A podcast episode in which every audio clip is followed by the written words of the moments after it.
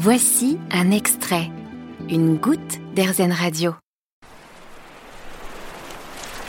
Bien fait de mettre euh, mes bottes. J'espère que vous aussi vous êtes bien équipés parce que même s'il pleut, on va se balader un petit peu sur la plage. Le temps de vous parler un petit peu de la personne que l'on s'apprête à aller rencontrer pour RZN Radio. Il s'appelle Arnaud Collin. C'est un collectionneur de cartes postales. Je continue, même en 2022, moi, lorsque je pars en vacances, à envoyer des cartes postales. Je trouve que c'est un petit geste euh, qui peut montrer aux gens aussi de manière assez concrète qu'on pense à eux-mêmes en vacances. Les cartes postales qui m'ont aussi beaucoup touché lorsque j'ai acheté mon appartement. Cet appartement appartenait à un vieux monsieur qui avait passé toute sa vie dedans. Et dans les toilettes, à la place du papier peint, c'était rempli quasiment du sol au plafond de cartes postales. Cartes postales qu'il avait reçues euh, de sa femme, de ses enfants, d'autres membres de sa famille, et que son fils, au moment de la vente, n'avait pas voulu récupérer.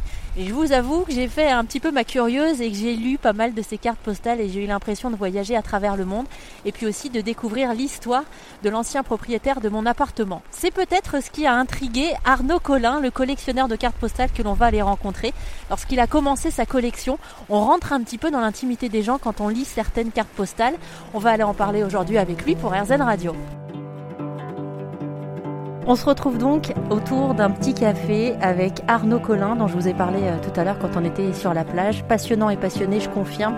Ça fait deux minutes qu'on est déjà en train de parler ensemble. Alors, première surprise, euh, je vous imaginais beaucoup plus âgé, Arnaud, parce que vous collectionnez les cartes postales, vous en avez énormément. Vous en êtes à combien dans votre collection? Un petit peu plus de 1200. Voilà, donc il faut que je refasse un décompte, mais euh, ça fait 30 ans que cette collection a démarré, euh, puisqu'aujourd'hui c'est pas un secret, j'ai 54 ans, je n'ai que 54 ans, comme vous venez de le dire. Euh, j'ai commencé complètement par hasard, accidentellement, à faire cette collection de cartes postales. J'avais une vingtaine d'années et il y avait une librairie au port de Saint-Quay-Portrieux euh, qui n'existe plus aujourd'hui malheureusement, qui est fermé depuis des années. Et en allant acheter euh, un ou deux magazines, euh, dont je ne me souviens plus des noms d'ailleurs, et peu importe, je suis tombé au beau milieu de ces magazines sur une vieille boîte à chaussures qui contenait quelques dizaines de vieilles cartes postales des années 40-50. Et j'ai pioché dedans. Elles étaient toutes à vendre à un franc à l'époque, je m'en souviens très bien. Et j'ai été complètement subjugué en fait par euh, le fait de voir euh, le Cinqué Portrieux qu'ont connu euh, mon père quand il était enfant, puisqu'il est natif de Cinqué, et puis mes grands-parents et arrière-grands-parents, puisque j'ai même eu la chance de connaître mon arrière-grand-mère, qui voilà. Donc j'ai été complètement passionné de voir bah, les voitures, les vélos, les tenues vestimentaires, le décor qui n'a cessé de changer dans Cinqué d'ailleurs depuis, depuis bien des années. Et c'est ainsi que ma collection a démarré, en achetant quelques cartes postales. Et puis euh, petit à petit, faisant mes études en région parisienne, j'ai pu en plus avoir accès euh, bah, au, marché aux puces, hein, qui sont bien connus sur, euh, sur Paris et la région parisienne. Et où là, j'ai eu la chance de rencontrer, non pas des dizaines, mais un bon nombre de, vendeurs de cartes postales, voilà, et, dans auprès desquels j'ai pu commencer à m'approvisionner. Euh, et puis est venu l'ère Internet ensuite, où aujourd'hui on a des, moteurs de recherche spécialisés où vous pouvez trouver des cartes postales du monde entier euh, en deux clics, ce qui est absolument formidable. Euh, la seule différence, c'est qu'aujourd'hui les prix sont beaucoup plus élevés qu'à l'époque. Là, on a une petite, euh, une petite bande dessinée publicitaire euh, qui date des années, euh, des années 40, 30, fin des années 30, début des années 40, où on voit une, ça se passe devant l'hôtel de la plage sur le, port de Saint-Quay-Portrieux, où on voit un, un gentilhomme visiblement portant un, un, chapeau et puis une, une jeune demoiselle qui qui vient la voir et qui lui dit euh, Monsieur n'aurait pas besoin d'une baigneuse pour une interrogation. Bon, euh, comprendra. Euh, vous, vous comprendrez de quoi il s'agit, j'imagine facilement. Alors c'est marrant parce que là il y a une carte, on écrit. Alors il y a la photo. Et les gens écrivaient dessus. et derrière, ouais. soit soit sur l'arrière, soit soit sur le dessus directement. voilà, bon, vous voyez, c'est pas toujours très facile à lire puisque beaucoup de gens écrivaient à la plume. Hein, Chère mère, nous vous remercions tous beaucoup euh, de votre excellent accueil. Nous sommes bien arrivés ce matin à 7 heures. Et après, le reste, effectivement, c'est dur de déchiffrer, mais l'idée est là. Voilà, l'idée est là. Cette carte, malheureusement, on voit si on arrive à lire à peu près. Je crois que ça date de 1908 à peu près. Euh, 1902, regardez, 02, voilà, 1902. Ah, c'est touchant quand même. Ah oui, c'est... Parce qu'on a envie de savoir aussi ce qu'il y a derrière l'histoire de cette famille, enfin voilà. Tout à fait. Comment est-ce que ces cartes postales, elles arrivent sur le marché? Est-ce que c'est des cartes postales qui ont été écrites par des gens et envoyées? Oui Oui, oui. Ah ouais, c'est encore plus fou, parce ah que je, me, je pensais que c'était des invendus, par exemple.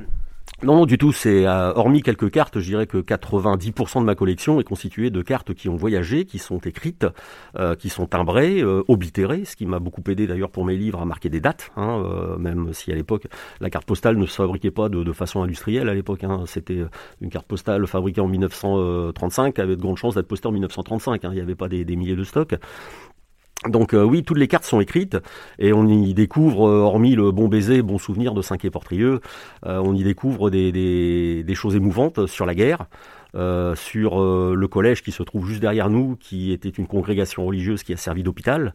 Et j'ai des cartes postales aujourd'hui où on voit des poilus blessés, voilà, entouré d'infirmières, de, médecins et qui, se faisaient soigner euh, pendant, pendant cette guerre. Euh, oui, on, a, on arrive à retracer une partie de l'histoire de, de Cinquet à travers les cartes postales. Il y, a, y, a, des témoignages vraiment émouvants. Et alors, comment elles arrivent justement sur le marché? Moi, j'envoie une carte postale, vous voyez, à quelqu'un. Mhm.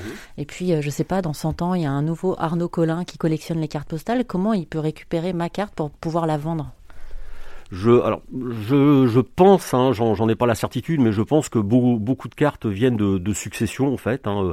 Euh, des gens gardaient des, des, beaucoup de cartes postales. Euh, moi, je me souviens de ma grand-mère maternelle elle-même qui gardait des, des, cartes postales reçues, qui gardait tout son courrier, qui collectionnait même des, des journaux euh, qui dataient depuis plusieurs années. on s'est toujours demandé pourquoi, mais non, elle voulait pas jeter. Bon, voilà, c'est comme ça.